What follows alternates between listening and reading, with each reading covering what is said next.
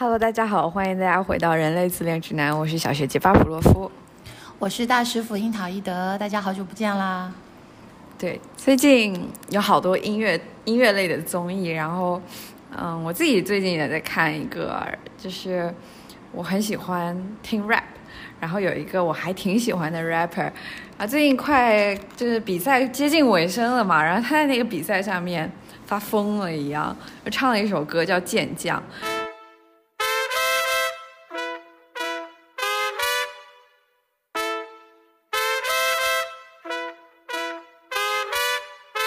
哇塞，我的肌肉怎么那么的好看？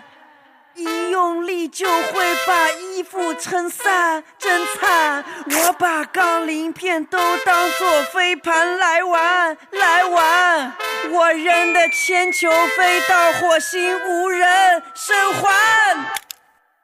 不是二他的教授，把他抱走，给你爆头，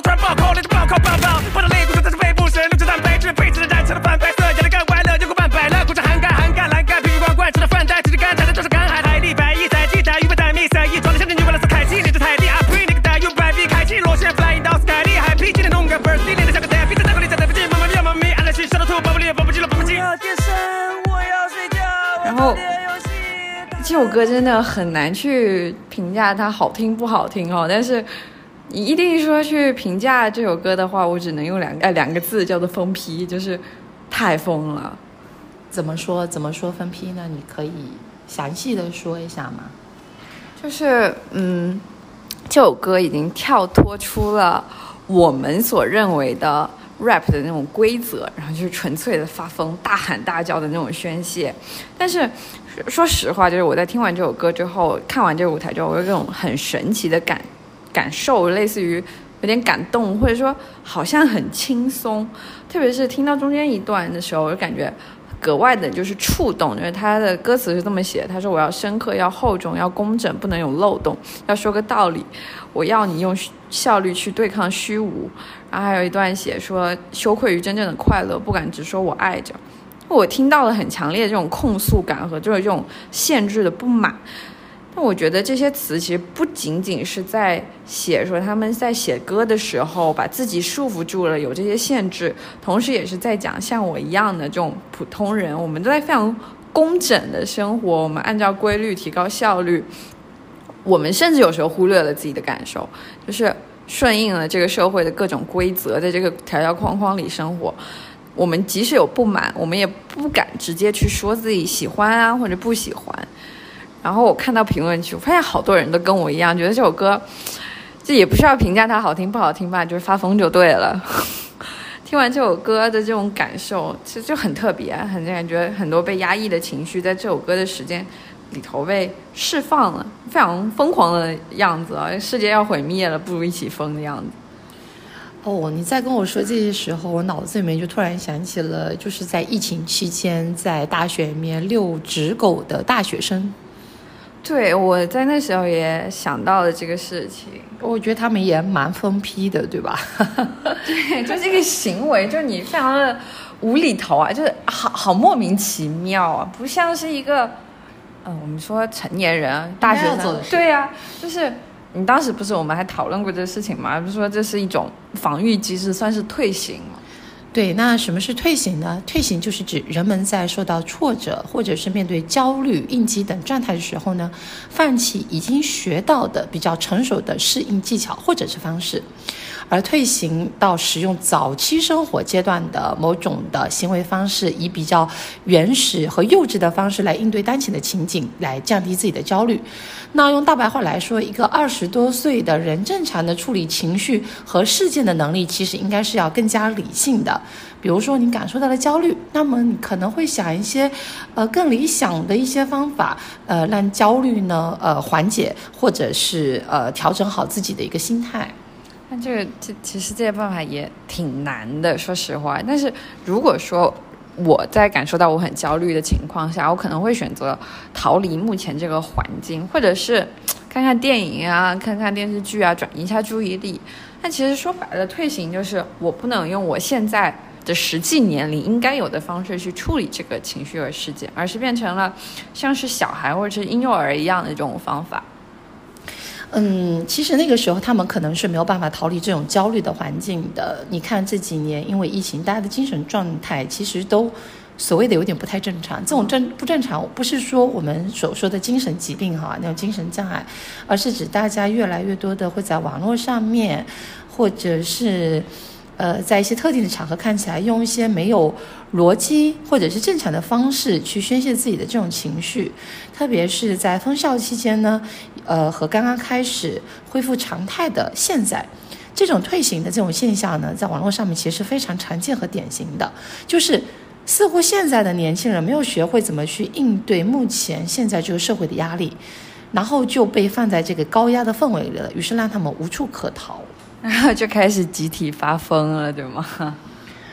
呃，就对，嗯，就是你可以看到，就是自媒体上面经常有这种发疯文学，你应该看到的比我更多。对，因为我就在那个 B 站，呃，还有朋友圈之类的，反正看到很多视频，甚至是评论区，他说什么人哪有不疯的，硬撑罢了，什么工作这么累，没呃素质低下一点很正常啊，或者什么打爆地球，反透这个世界，好像就是。充满了攻击性的这种言论啊，但其实它没有一个明确的指向，就是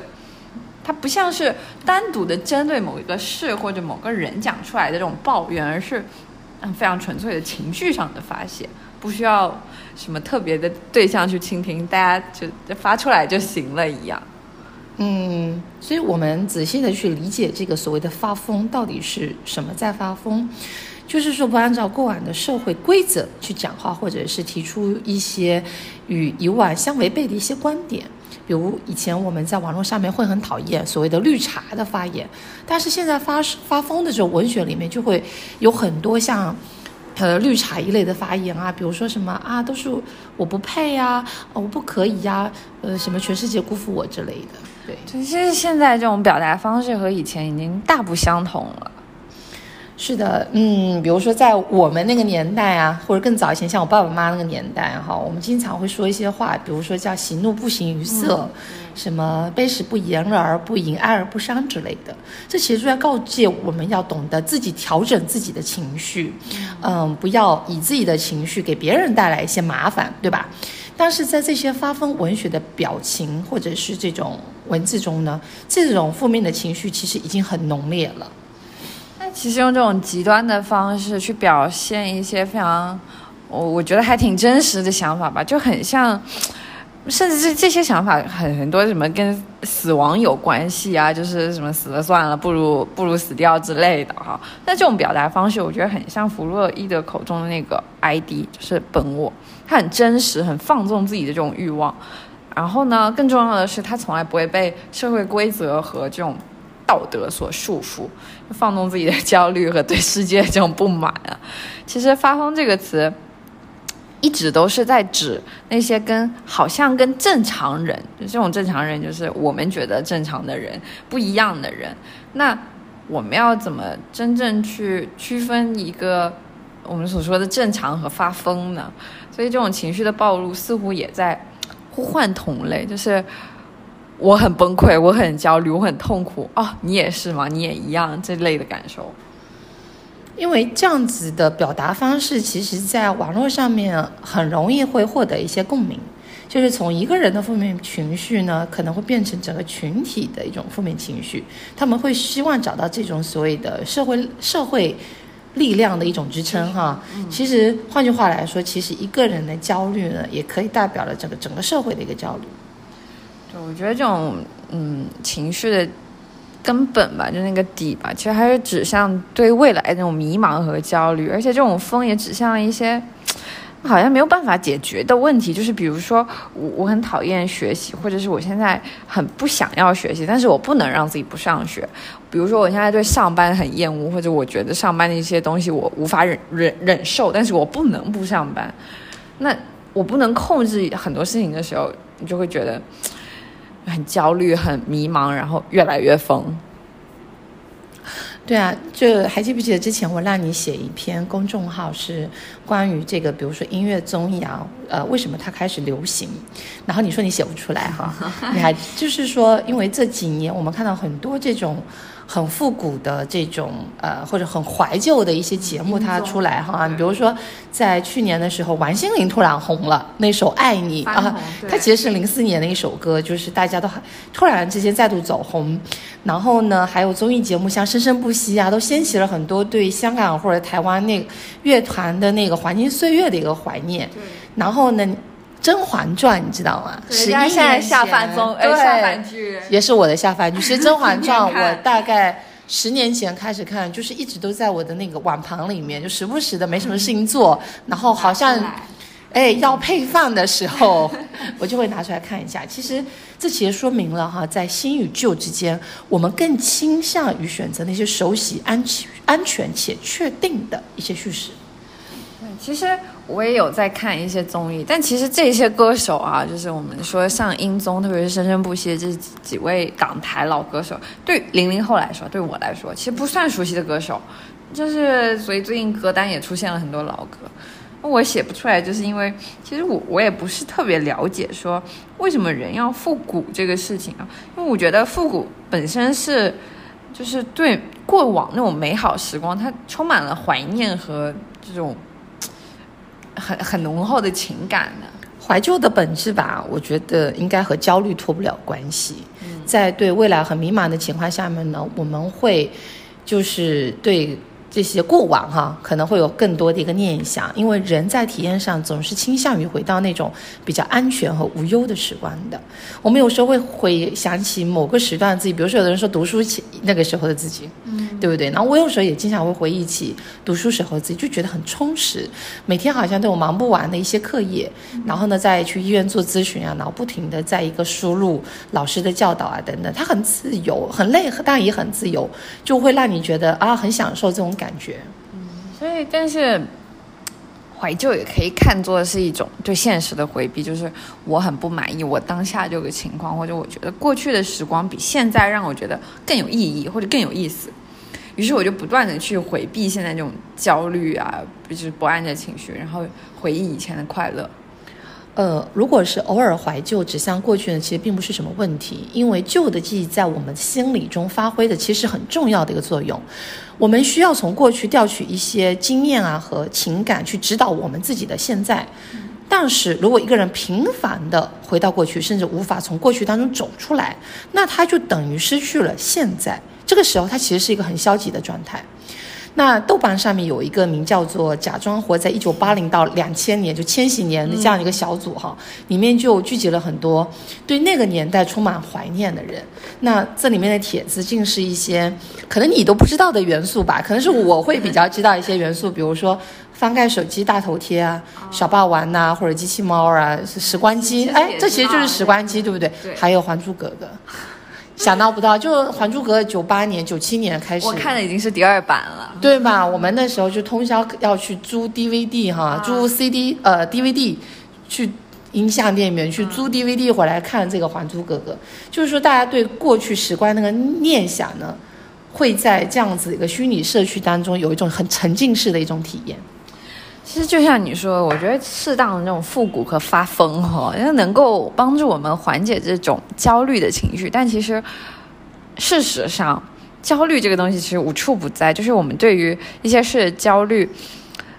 是能够用比较理性啊，或者我们觉得比较嗯稍微高级一点的方式去缓解吧。但是有时候，这种情绪来自于一些我们是真的无法改变的东西。但其实情绪如果不不被释放，被压抑着也很难受。对，因为情绪就是像洪水一样，如果你只是去疏通它，如果你不去疏通它的话，那总有一天都是会决堤的。这种情感的背后呢，也是我们在当代社会当中缺乏这种支持和这种信念。有时候一个人会因为丧失了对呃宏大未来这种影响力啊，进而放弃对微观社会的掌控，比如说饮食啊、睡眠啊。学习呀、健康啊、社交啊等等，就比如说暴饮暴食，或者是说，呃，每天晚上熬夜熬得很迟之类的。那其实所有这些事项都是能建立一种控制感，然后控制点的。就我们能够以行动的发起者的身份去践行这些小事的时候，其实也是逐渐找回生活控制感的那个过程。那这时候就等于。给自己建造建造了一艘很牢靠的这种小船，在这种小船上，我们可以向着更好的未来走得更远。对，所以可能还是需要相信那句话，就是明天会更好。是的，明天会更好，相信有光，光一定会出现的。好了，那我们今天的播客就到这里啦，我们下回再见，拜拜。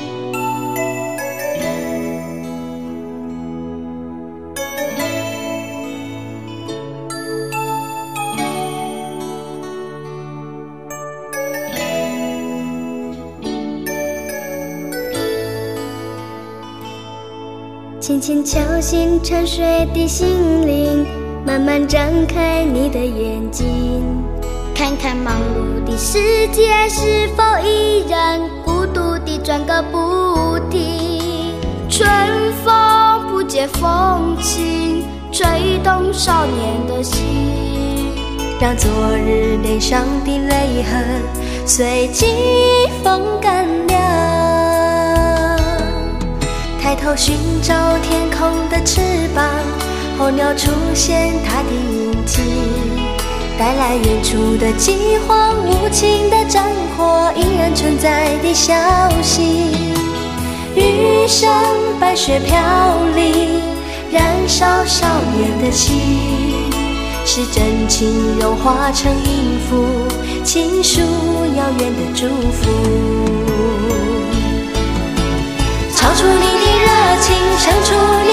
手，让我拥抱着你的梦，让我拥有你真心的面孔，